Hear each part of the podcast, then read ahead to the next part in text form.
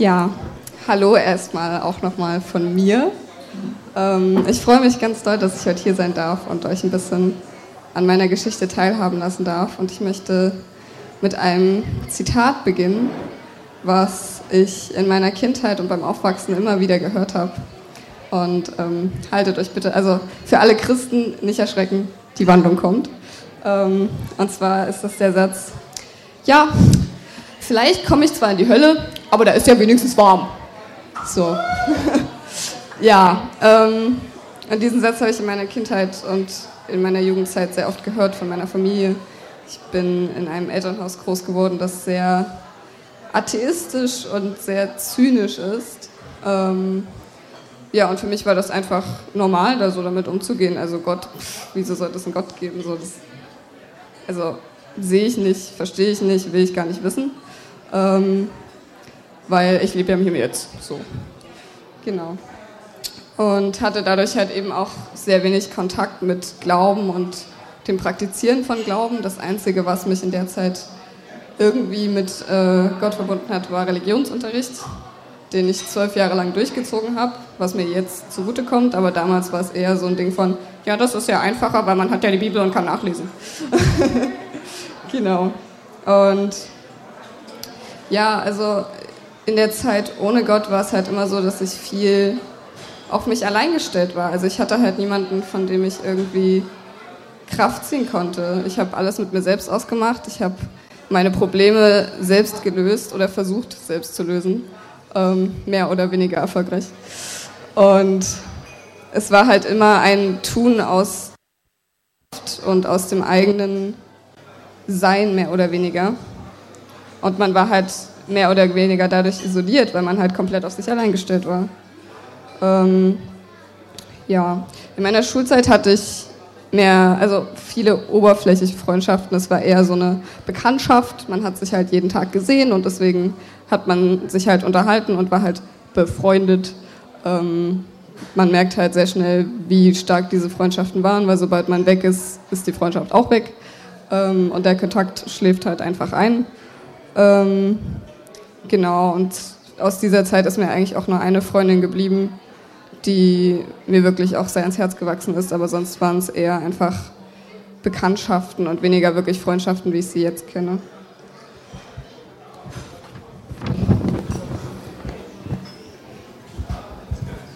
Genau. Und dann möchte ich kurz zu einem Thema kommen, was mir sehr am Herzen liegt, was auch so ein bisschen der Hauptpunkt heute sein soll, und zwar ist das Selbstwert. Ähm, mein Selbstwert war in dieser Zeit sehr, sehr gering, bis größtenteils nicht vorhanden.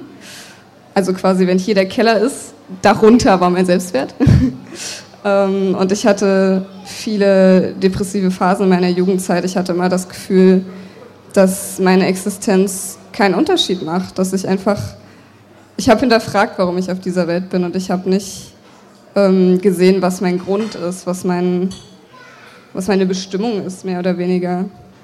Und ich hatte dementsprechend auch nicht das Gefühl, dass ich in irgendeiner Weise Liebe verdient hätte, dass ich es wert wäre, geliebt zu werden.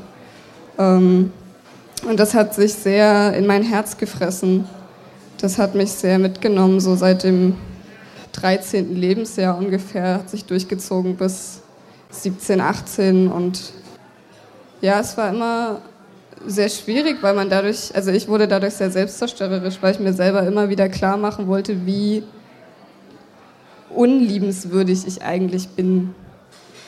Und das geht so weit, dass ich da teilweise Menschen um mich herum manipuliert habe, dass ich ähm, in meiner Ex-Beziehung der Person, die ich am meisten auf dieser Welt in dem Moment geliebt habe, mit Absicht Verletzungen, also nicht physische, sondern psychische Verletzungen zugefügt habe, damit sie sich von mir trennt, um mir selbst beweisen zu können, dass mich niemand wirklich lieben kann. Wie krank ist das bitte? Ähm, ja, und das hat sich in so einer gewissen, so einem Verständnis von kompletter Wertlosigkeit mir gegenüber geäußert.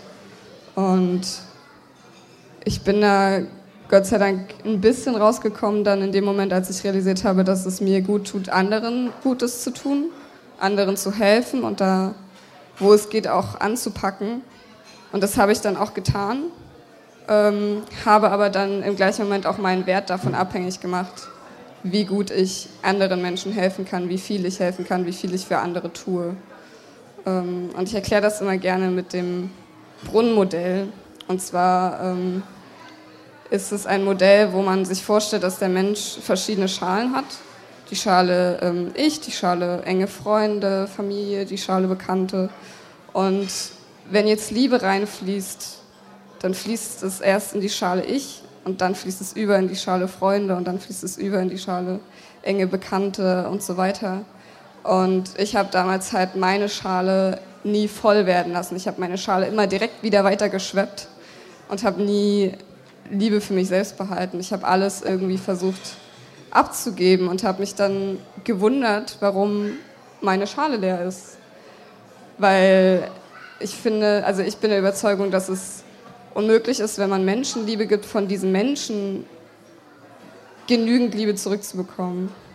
Also dass immer noch irgendwas fehlt. Und das war eben bei mir auch der Fall, dass ich immer nicht genauso viel Liebe zurückbekommen habe, wie ich gegeben habe. Und das hat mich sehr, hat mir sehr wehgetan.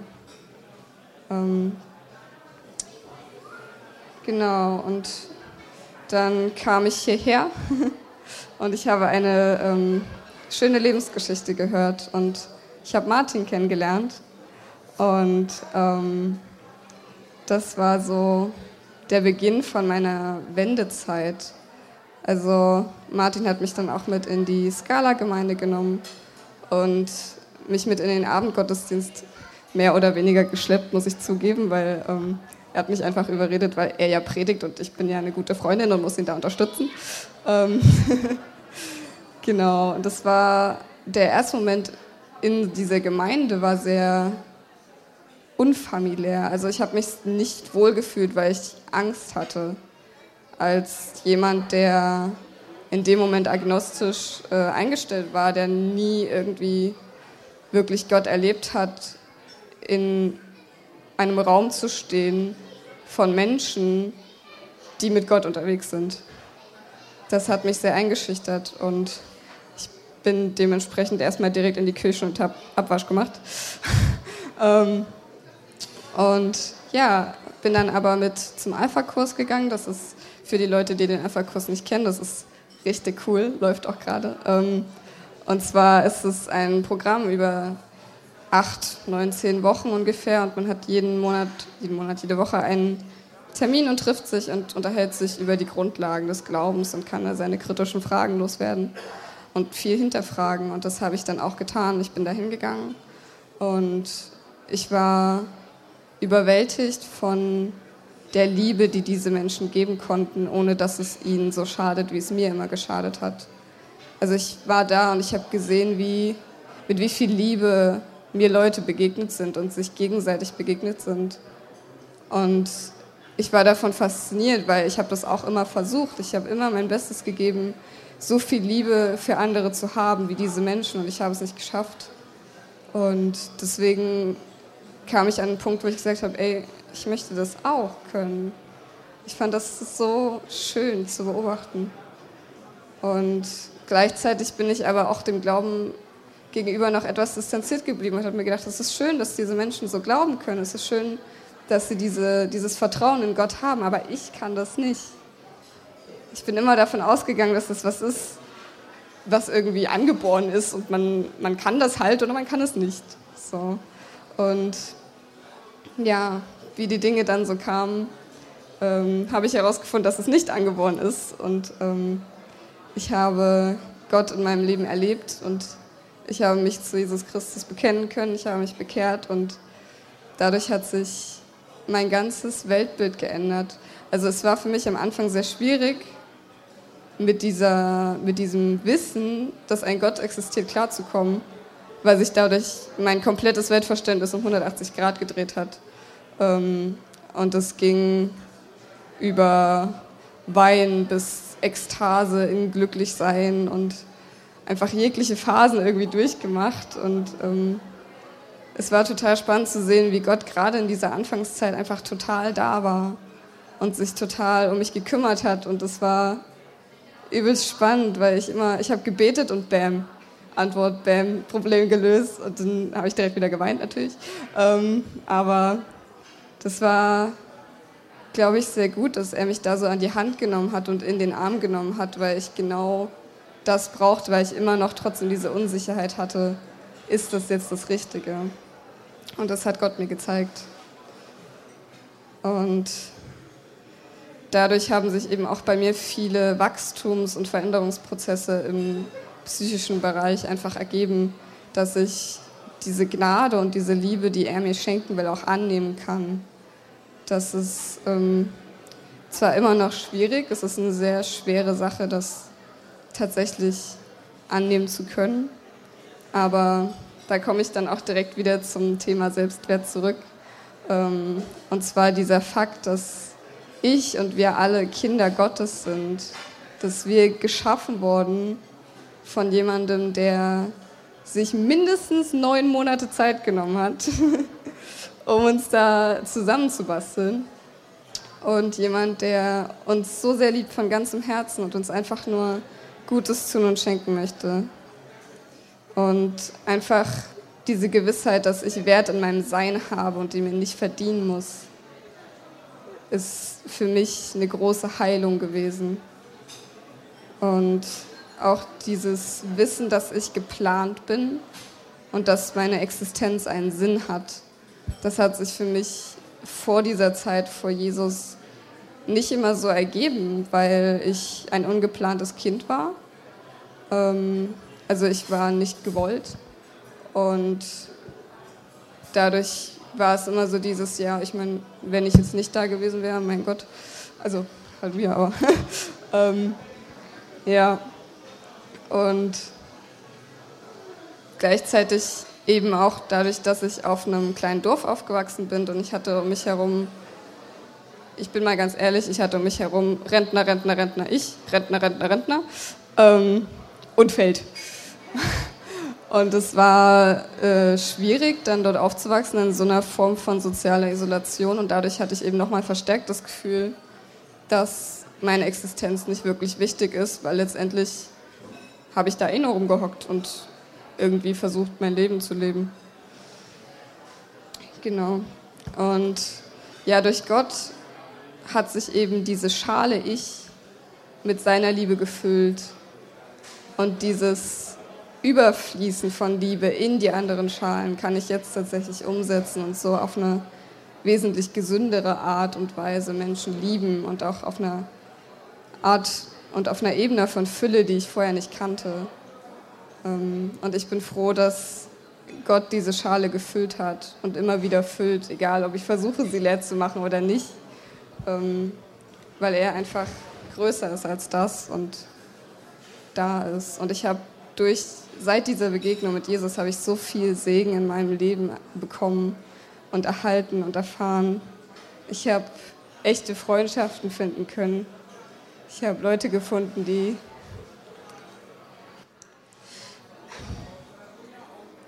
ich habe Leute gefunden, die mein Herz wirklich berühren und mit denen ich tatsächlich verbunden bin im Herzen.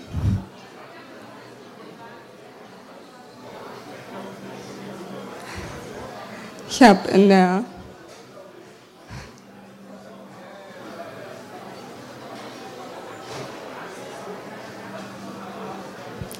Ich habe in der Skala meine zweite Familie gefunden und ich habe meinen Partner fürs Leben gefunden. Ich habe ähm, in meinen Hobbys, die mich so schon berührt haben, viel größere Erfolge feiern können und bin viel mehr dabei, jetzt auch durch Gott. Ich bin im Tanzen in eine Meisterschaftsgruppe gekommen, was ich nie erwartet hätte. Und er schenkt mir einfach immer wieder neue Erfahrungen, neue Erkenntnisse und er ist einfach mit mir unterwegs und er zeigt mir das so präsent, dass ich das teilweise gar nicht fassen kann. Trotzdem ist es natürlich immer noch ein Lernprozess und nur weil Jesus, also nur, ähm, nachdem Jesus in mein Leben gekommen ist, war es nicht so, bam, alle Probleme weg, woo! Ähm, also natürlich hat man trotzdem immer noch mit Ängsten zu kämpfen, mit Zweifeln zu kämpfen aber man kämpft nicht mehr allein. Und das hilft sehr viel. Und das ändert sehr viel. Und ja, größtenteils kämpfe ich persönlich gegen meine Vergangenheit und diese vergangenen Verhaltensmuster, diese vergangenen Denkensmuster. Aber gleichzeitig merke ich auch, wie Jesus da mein Herz berührt und meine Gedanken und meine Gefühle diesbezüglich ändert. Und das Größte, was sich momentan für mich nach ergibt, ist das Spannungsfeld, das dadurch zu meiner Familie entstanden ist. Also es ist nicht einfach nach Hause zu kommen und nicht verstanden zu werden. Und gleichzeitig wünscht man es sich natürlich auch für seine Familie, diesen Segen da reinbringen zu können. Und umso schwieriger ist es dann, zuschauen zu müssen, wie das einfach nicht angenommen wird. Genau, also es ist natürlich immer ein Prozess und ich bin da auf einem guten Weg, aber auf einem Weg und noch lange nicht am Ziel. Und ja, ich bin einfach gespannt, was Jesus in der Zukunft mit mir macht und wie er mich weiter segnet, obwohl ich es gar nicht verdient habe und ähm, ja, einfach ihm näher kommen zu können. Und ich möchte enden mit einem Zitat, was mich sehr begleitet hat, mit einer Bibelstelle. Und zwar ist das Matthäus 5, Vers 14 bis 16. Ich werde jetzt nicht die ganzen, die komplette Stelle vorlesen, weil es ein bisschen lang ist. Aber ähm, Sinnzusammenhang ist einfach, du bist ein Licht und du darfst leuchten zu Ehren deines Gottes. Dankeschön.